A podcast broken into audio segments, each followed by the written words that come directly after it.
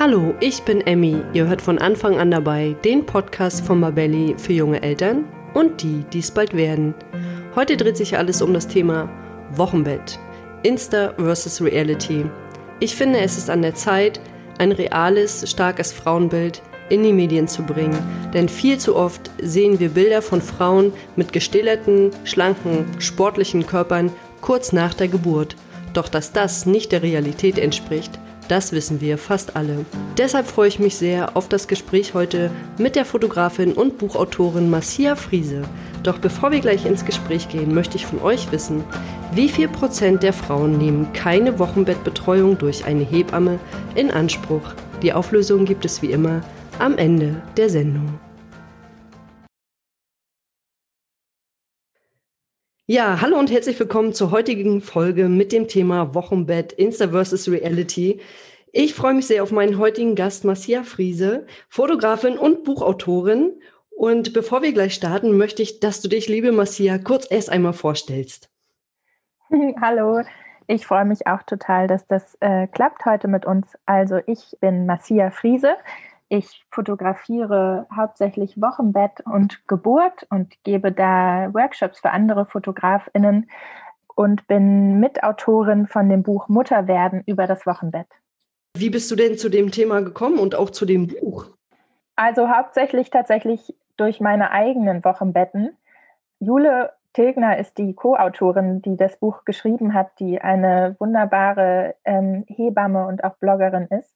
Und wir beide haben hatten so dieses Bedürfnis, dieses Buch zu machen, was wir in unseren Wochenbetten gebraucht hätten. Also einfach, weil wir beide sehr schwierige Wochenbetten hatten. Genau, einfach von den Emotionen und diesem, diesem, dieser Veränderung und dieser Transformation, die man da als Frau zur Mutter durchmacht, körperlicher wie seelischer. Und haben einfach gedacht, das machen wir jetzt. Und wenn es nur für unsere Töchter ist, oder die Frauen äh, von den Söhnen, ähm, damit wir das irgendwie weitergeben können. Und ähm, freuen uns aber riesig, dass das mittlerweile in der dritten Auflage schon erschienen ist und genau in der Welt ist.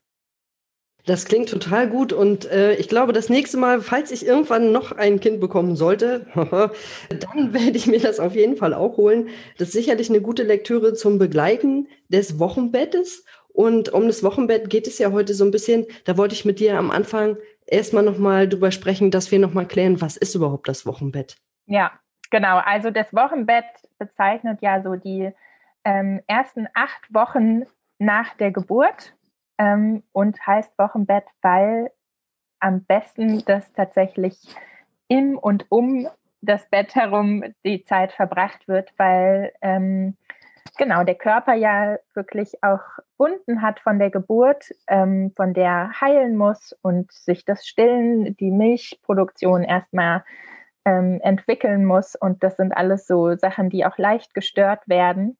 Und genau, das ist einfach eine wahnsinnige Anforderung an den Körper, ähm, von dem der sich einfach erholen muss. Und genau, so Hebammen sagen ja immer, dass das Beste, was man machen kann, um für die Rückbildung und um zu heilen, ist wirklich zu ruhen. Mhm. Der Körper muss sich ja auch erstmal hormonell wieder umstellen und nicht umsonst hat ja auch äh, Deutschland acht Wochen striktes Beschäftigungsverbot, nämlich die Mutterschutzzeit. Und mhm. äh, ich denke, das ist auch ganz wichtig, dass wir das nochmal den Frauen mitgeben, dass diese Zeit wirklich für euch Frauen ist und einfach für euch und das Kind, damit sich da auch eine Beziehung entwickeln kann und äh, ja, der Körper sich erstmal wieder zurückbilden kann auch, ne? Die Schwangerschaftszurückbildung stattfindet und erstmal wieder äh, so ein bisschen auf Normalmodus kommt. Und das dauert halt einfach seine Zeit.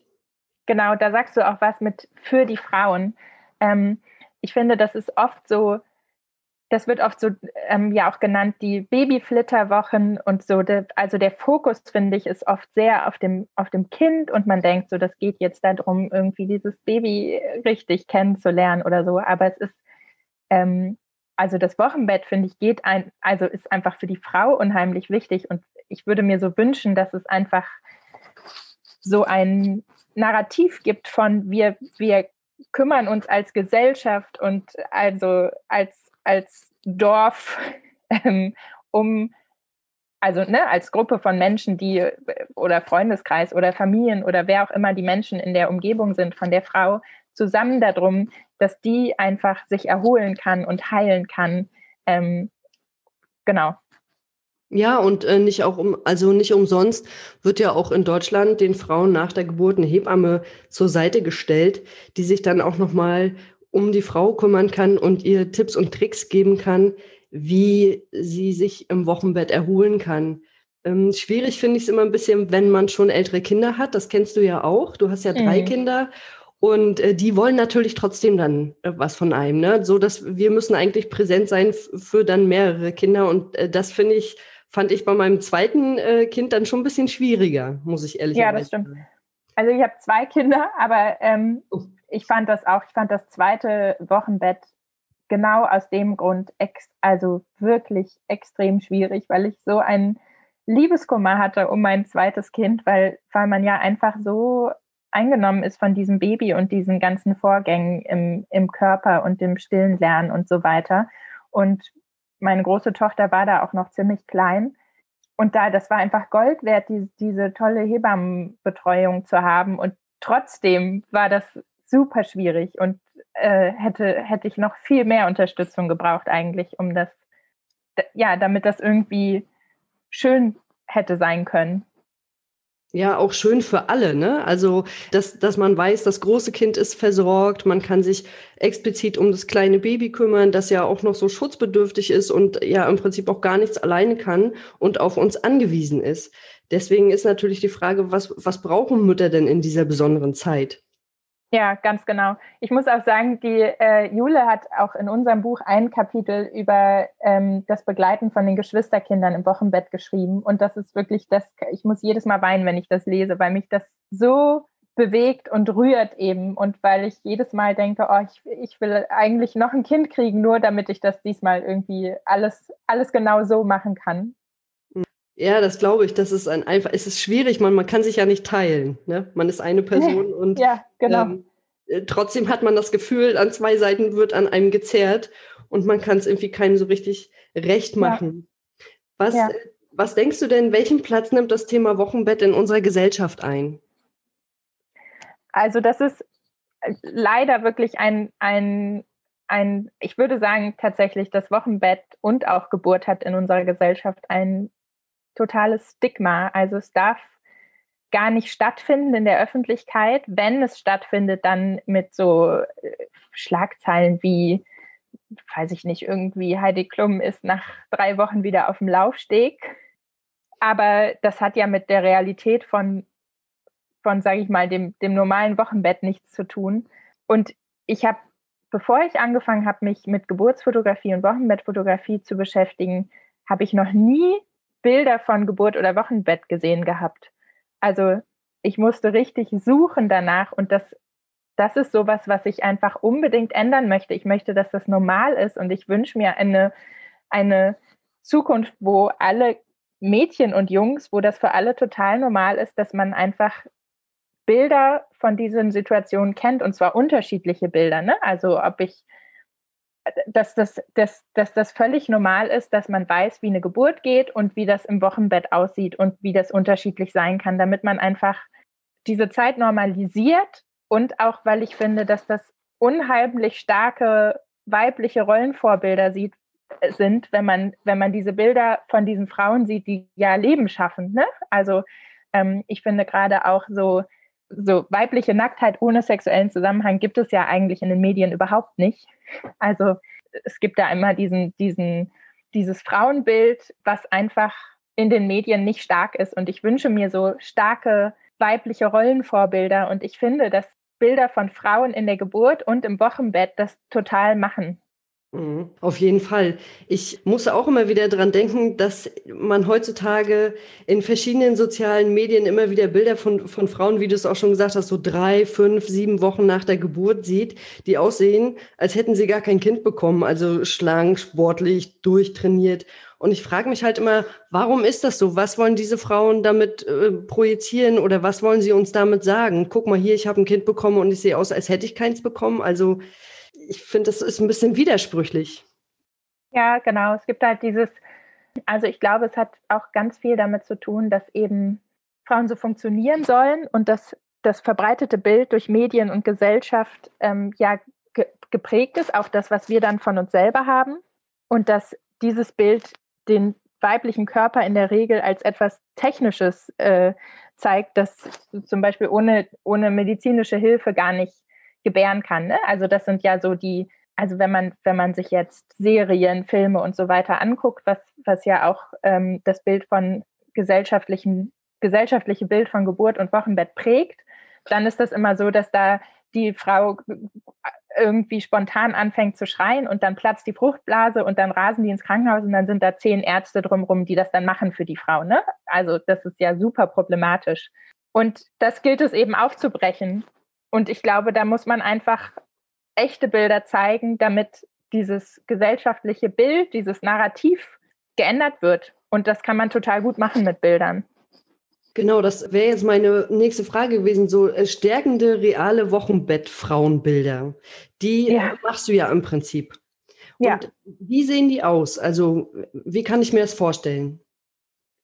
Also, ich finde total wichtig, dass man auch diese ganze Vielfalt, also Wochenbett ist ja komplex. Ne? Also es gibt natürlich diese wunderschönen Momente, wo man dieses, dieses heilige Kind anguckt, dieses Wunder und dieses Staunen und dieser Geruch und dieser ganze Zauber, der ist ja auch da und gleichzeitig diese körperlichen Schmerzen und ganz viele Frauen haben ja auch äh, mindestens mehrere Tage, wo sie ganz viel weinen. Dann kommt der Milcheinschuss, der irgendwie wirklich, also bei vielen Frauen extrem schmerzhaft ist. Dann ähm, die, die blutet man und schwitzt und diese auch emotional diese hormonelle Umstellung und überhaupt diese Verantwortung plötzlich. Also das ist einfach super komplex und ich finde das einfach wichtig, auch diese Komplexität darzustellen. Also ich finde das Schöne festzuhalten, finde ich genauso wichtig, wie auch zu zeigen, eben Frauen in diesem Netz schlippern mit noch äh, weichen Bauch und äh, laufenden Brüsten. Also dass man einfach wirklich die die Bandbreite von Wochenbett sehen darf, da, indem man sich dann auch selber erkennen kann. Ne? Ja, auf jeden Fall, weil das ist ja die Realität. Jetzt habe ich gerade noch mal drüber nachgedacht, was ist denn mit den Frauen, die vielleicht postnatale Depressionen haben? Ähm, machst du von denen auch Bilder oder sind das dann wirklich Frauen, die das eher nicht haben? Also ich, wenn ich normale Shootings mache, dann mache ich immer zwei Termine. Einer ganz nah am Geburtstermin, den man oft, oft nicht schafft, wenn das Kind zum Beispiel einfach ein bisschen drüber ist und ein bisschen weiter weg. Und ich frage die Familien dann schon, ne, wenn das Auftragsarbeiten sind, wie fühlt ihr euch gerade? Und wenn die gerade total in der, in der Babyblues, in den Babyblues-Tagen sind oder wirklich Depressionen haben, dann komme ich da nicht hin. Also einfach, weil das so eine sensible Zeit ist und das ähm, auch man mit einfach mit einem Besuch da so die eingreifen kann und die Situation verschlechtern. Also da finde ich immer, ist so der ethische Umgang und die Beurteilung der Situation steht immer über dem Bild. Also auch wenn ich das wichtig finde, diese Bilder zu machen und auch zu zeigen, ähm, steht immer das Wohl, das Wohl und die, die ethische Auseinandersetzung mit der Familie im Vordergrund.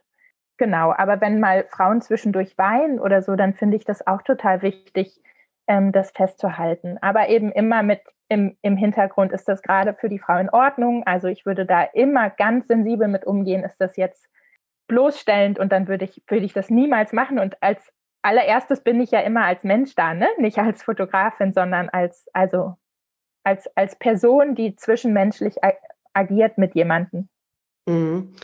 Und was hast du denn für Erfahrungen gemacht? Also, wenn du jetzt äh, Fotos machst nach der Geburt beziehungsweise im Wochenbett, hast du auch schon die Erfahrung gemacht, dass, dass es dann halt diese Frauen gab, die wirklich zwei, drei oder auch fünf Wochen nach der Geburt ausgesehen haben, als hätten sie gar kein Kind bekommen? Ja, hatte ich auch schon. Also das gibt es tatsächlich da Frauen sind ja und Frauenkörper so unterschiedlich, wie man sich das überhaupt nur vorstellen kann. Und es gibt auch Frauen, die einfach gleich nach der Geburt keinen Bauch mehr haben. Und die haben natürlich trotzdem irgendwie Milcheinschuss und Blutung, aber genau, manche Körper, da geht das einfach zurück. Mm, aber wir wollen mal sagen, das ist nicht die Regel. Das ist nicht die Regel. Und ich hatte tatsächlich eine ganz wunderbare Familie, die hatte mich eingeladen mit der Bitte, ähm, diesen, diesen weichen Bauch noch zu fotografieren, weil sie sich das so gewünscht hat, dieses, dieses Wunder festzuhalten mit diesem, das Kind ist jetzt da und noch die Zeichen von dem Körper, der das geschafft hat. Und ich kam wirklich ein paar Tage nach der Geburt und das war, ähm, ja, der war einfach wieder ganz, ganz glatt. Und sie war fast also enttäuscht, weil sie das, ne, weil sie das einfach dokumentiert haben wollte, noch die Zeichen davon. Das ist ja irgendwie auch ein bisschen witzig, dass, dass die Frau dann enttäuscht war, dass der Bauch äh, weg ist, weil das ist ja im Prinzip das, was eigentlich sich alle Frauen wünschen, dass es irgendwie wieder gleich ist wie vorher. Und ganz viele Frauen setzen sich ja auch unter Druck, dass sie wieder perfekt funktionieren wollen und dass sie möglichst schnell wieder so sind wie vor der Schwangerschaft. Aber das ist ja bei den meisten einfach nun mal gar nicht so. Das ist einfach nicht so, genau. Und ich glaube, das hat auch wirklich ganz viel mit der eigenen Auseinandersetzung zusammen. Also ich finde, deswegen finde ich das so wichtig, irgendwie dieses Narrativ davon in den Medien zu ändern, weil ich glaube, das Standardmediennarrativ ist eben so, also wenn überhaupt darüber gesprochen wird, dann äh, jetzt aber schnell zurück zur alten Figur, ähm, was ja so ein Quatsch ist. Also wie, wie kann man denn dieses unfassbare Wunder, dass der Körper da ein Kind gemacht hat, so übergehen und einfach darüber reden, dass der jetzt wieder wie vorher, das ist ja so unsäglich, finde ich.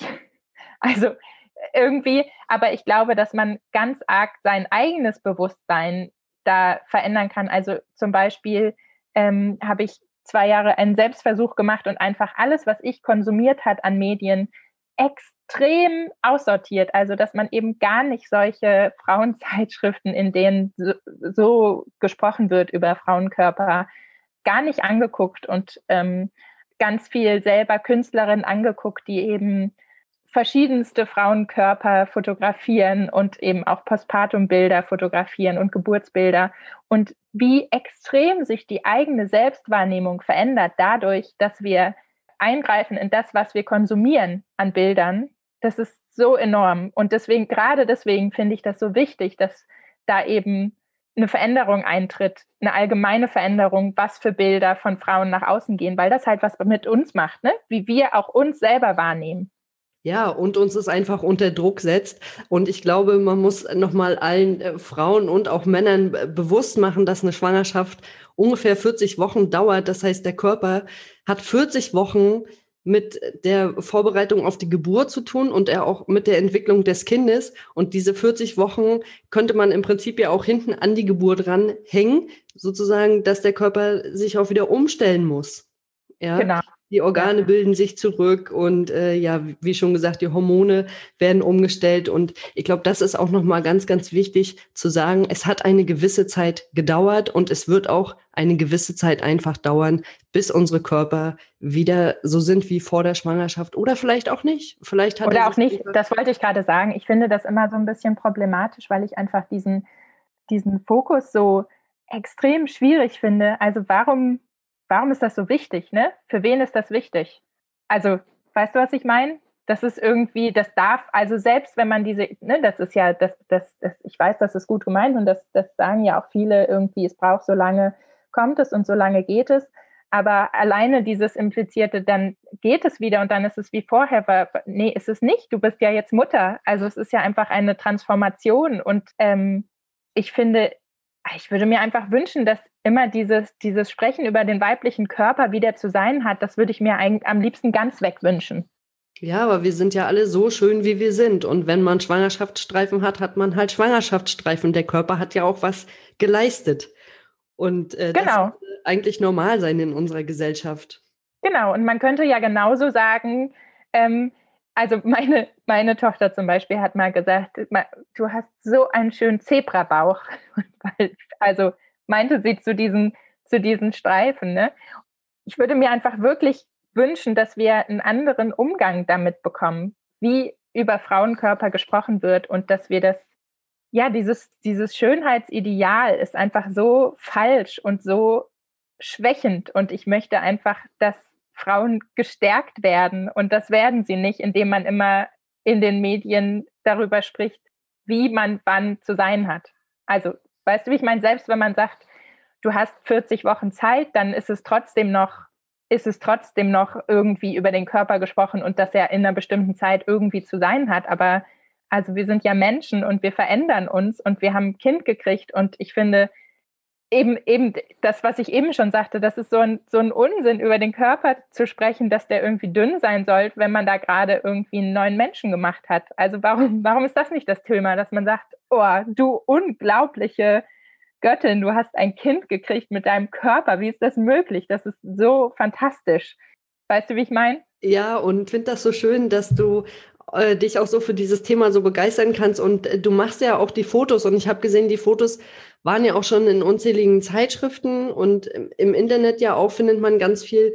Und ich finde das einfach so toll, dass du das machst. Vielleicht kannst du für alle sage ich mal, die semi-professionellen Fotografen oder für einfach die, die, die gerne fotografieren oder auch einfach für alle Schwangeren und werdenden Eltern noch ein paar Tipps und Tricks geben, wie sie vielleicht selber schöne Fotos im Wochenbett hinbekommen. Du wohnst ja ziemlich weit im Süden von Deutschland und ja. ähm, machst ja in deinem Großraum unten Freiburg, glaube ich. Ja, genau. Freiburg und Basel. Genau, Freiburg, Basel, ähm, da deine Fotografien und wie können denn zum Beispiel Berliner oder Hamburger schöne Fotos im Wochenbett hinbekommen? Genau, also das finde ich als, als erstes finde ich immer so wichtig, sich zu sagen, an was möchte ich mich denn später erinnern? Was ist denn der, was möchte ich wirklich festhalten? Also, dass man nicht darauf wartet, dass irgendwann die Sonne perfekt reinstrahlt und wir im Wochenende Bett äh, alle perfekt geduscht sind und das Bett ist frisch bezogen und das Baby ist gerade im nicht vollgespuckten äh, Strampler, weil das ist, das ist wahrscheinlich nicht das, an was wir in 30 Jahren eine Erinnerung haben wollen, sondern wir wollen uns erinnern an, an diese winzig, ne? also sich das mal aufzuschreiben, was ist denn gerade wirklich der Zauber, den ich festhalten will. Und dann kommt man ganz schnell dahin, dass es eben nicht um den perfekten Moment geht, sondern einfach daran, Erinnerungsdokumente zu erstellen, die wirklich was für uns festhalten, wirklich was dokumentieren, wirklich ein, ein Zeitdokument sind. Ähm, dann finde ich was anderes, was, was unheimlich hilft, also professionellen FotografInnen genauso wie ähm, Menschen, die einfach mit, der, mit dem Handy fotografieren, ist äh, natürliches Licht zu nutzen, also die künstlichen Lampen auszumachen und das natürliche Licht zu nutzen, macht einfach automatisch viel bessere Bilder. Ein Tipp finde ich auch wichtig, das habe ich einfach gemerkt, dass man sein Neugeborenes nicht extra viel bewegt für die Fotos, weil wenn, also ich würde einfach, wenn die gerade zufrieden sind und auf dem Arm von der Mama oder dem Papa oder wem auch immer, dann würde ich nicht extra für das Bild irgendwie das groß umlegen und mal hier und mal hier, weil das die allermeisten Babys gar nicht gerne mögen. Also wenn einfach gerade eine schöne Situation ist, dann das so lassen und das festhalten. Am besten noch mit Mama oder Papa drauf. Ja, genau. Das, genau, das ist der nächste Punkt. Ähm, ich würde einfach immer meine Kamera oder mein Handy, ähm, die Handys heutzutage sind ja auch wirklich einfach super. Also wenn man das keine, man braucht da keine Profi-Ausrüstung, aber dass man die einfach immer in der Nähe hat, damit man, wenn dann mal das Kind gerade schön bei einem schlummert, dass man auch einfach mal den Partner oder die Partnerin bitten kann, mach doch mal schnell ein Bild von mir. Einfach damit man selber auch mal mit drauf ist. Mhm. Ich kann mich da auch noch dran erinnern, bei meinem ersten Kind. Da war das schon so, dass ich habe es natürlich ganz anders gesehen als andere und ich, man selber ist ja immer am, am meisten verliebt in sein Baby und mhm. habe dann gedacht, ach, das ist so niedlich, das muss ich unbedingt fotografieren. Dann habe ich tatsächlich die Kamera mal ziemlich dicht ans äh, Gesicht gehalten, also ohne Blitz natürlich, aber ich habe das ziemlich dicht fotografiert und habe, wenn ich mir die Fotos heute angucke, dann denke ich mir, was hast du denn damals gesehen? Also ja, die sind äh, tatsächlich, äh, sehen sie einfach anders aus als das, was ich damals gesehen habe. Deswegen frage ich mich, hätte ich die Kamera irgendwie weiter weghalten müssen oder was habe ich falsch gemacht? das ist natürlich jetzt schwierig zu sagen, aber ich würde, ich würde grundsätzlich immer sagen, dass man, also ich habe tatsächlich selber von, von meinen Wochenbetten auch nur Handyfotos, weil ich einfach zu über, ne, der Schuster hat die schlechtesten Leisten, wie sagt man? Der Schuster hat die schlechtesten Schuhe. Mhm. Ja, zu involviert war in irgendwie das pure Überleben. Aber ich glaube nicht, dass man dass man irgendwie bereut, Bilder davon zu haben, egal wie die sind, weil das ja einfach so eine unglaubliche Zeit ist und diese Winzigkeit und das ist ja irgendwie so eine einzigartige Situation. Ich glaube nicht, dass man irgendwann sagt, ach, hätte ich die mal nicht gemacht. Man ist immer froh, dass man die gemacht hat. Und auch wenn die jetzt nicht super sind, ähm, dokumentieren die ja einfach eine super wichtige Zeit so. Ja, und ja, wie gesagt, ich finde das Thema auch unheimlich wichtig.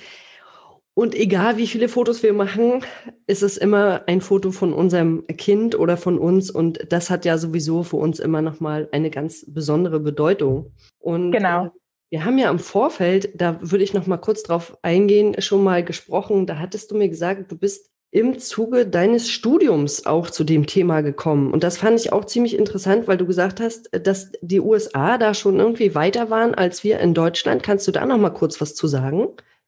Ja, genau. Also ich habe ähm, in meinem Studium meine Abschlussarbeit über dokumentarische Familienfotografie und Geburtsfotografie gemacht. Und das ist jetzt schon ein paar Jahre her. Und äh, also total interessant finde ich, dass eben da gab es wirklich also höchstens eine Handvoll Fotografinnen in Deutschland, die das schon so gemacht haben. Also dokumentarisch gearbeitet ein paar mehr und Geburtsfotografie wirklich nur ganz wenige. Und ich kannte das überhaupt, also ich hatte sowas noch nie irgendwie hier in, in Medien oder so gesehen. Ne?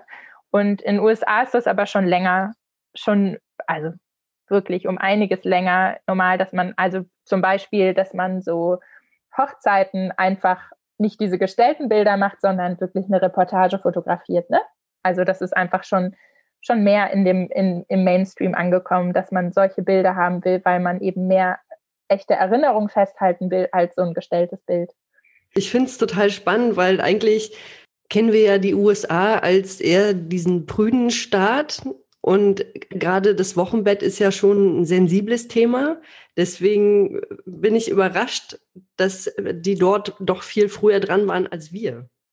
Ja, ja, ich habe da tatsächlich auch ähm, ganz viel dann natürlich im, im, im Folge meiner Arbeit darüber gelesen, ähm, dass da bei den Deutschen wirklich ähm, wir mit manchen Sachen extrem hängen geblieben sind. Also auch diese, diese Bilder, die wir ja heute noch machen in den Schulen vor so einem, vor so einem aufgerollten, aufgemalten Hintergrund und dann muss jedes Kind sich da einmal hinsetzen und so irgendwie, ne? Also das ist ja eigentlich so unsäglich, finde ich.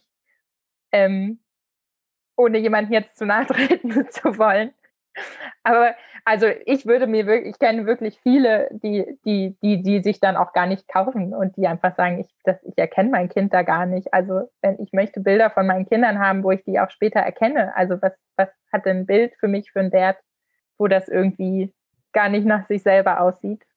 Ja, wir sind da, glaube ich, einfach in Deutschland noch ein Stück weit zu gestellt. Ja. Und auch vielleicht ein bisschen verklemmt, würde ich jetzt einfach mal behaupten. Ja, aber du bist jetzt dafür da, sozusagen, um das ein wenig zu ändern. Und für alle Schwangeren oder auch äh, Wöchnerinnen, wie man so schön sagt, bist du Marcia Friese in Freiburg, Basel, sozusagen in dem Großraum da und ähm, machst wunderbare Wochenbettfotografien. Und ich würde mich total freuen, wenn das noch viel, viel mehr Eltern beziehungsweise Mütter machen ich danke dir auf jeden Fall für dieses ganz tolle Gespräch und wünsche dir für die Zukunft alles, alles Gute und viel Erfolg weiterhin mit deinen Bildern und deinem Buch. Vielen, vielen Dank. Ich habe mich auch total gefreut, mit dir zu sprechen. Danke, Marcia. Bis bald. Bis bald. Tschüss. Ciao. Das war die heutige Folge zum Thema Wochenbett, Insta versus Reality. Ich hoffe, wir konnten euch ein bisschen den Druck nehmen, nach der Geburt gleich wieder perfekt zu funktionieren oder auch perfekt auszusehen.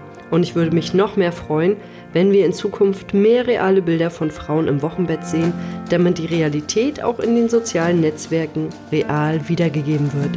Jetzt möchte ich noch meine Schätzfrage vom Anfang beantworten. Wie viel Prozent der Frauen nehmen keine Wochenbettbetreuung durch Hebammen in Anspruch? Es sind tatsächlich über 20 Prozent. Das liegt aber zum größten Teil auch an unserem großen Hebammenmangel in Deutschland. Wenn euch der Podcast gefallen hat, dann abonniert ihn gerne bei iTunes, Spotify oder wo immer ihr unseren Podcast hört, um keine neue Folge mehr zu verpassen.